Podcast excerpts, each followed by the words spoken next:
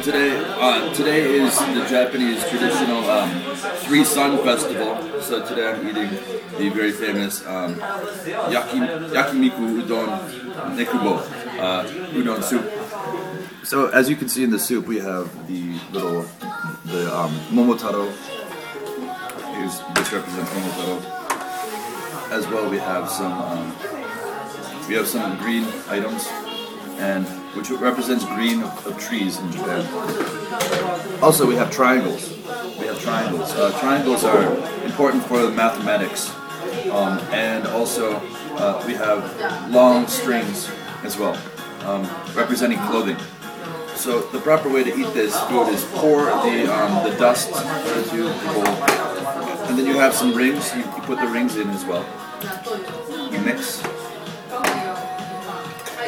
and using the um, wooden device, you scoop it all together and eat as much as you can at the same time. It's very difficult. It takes a lot of practice.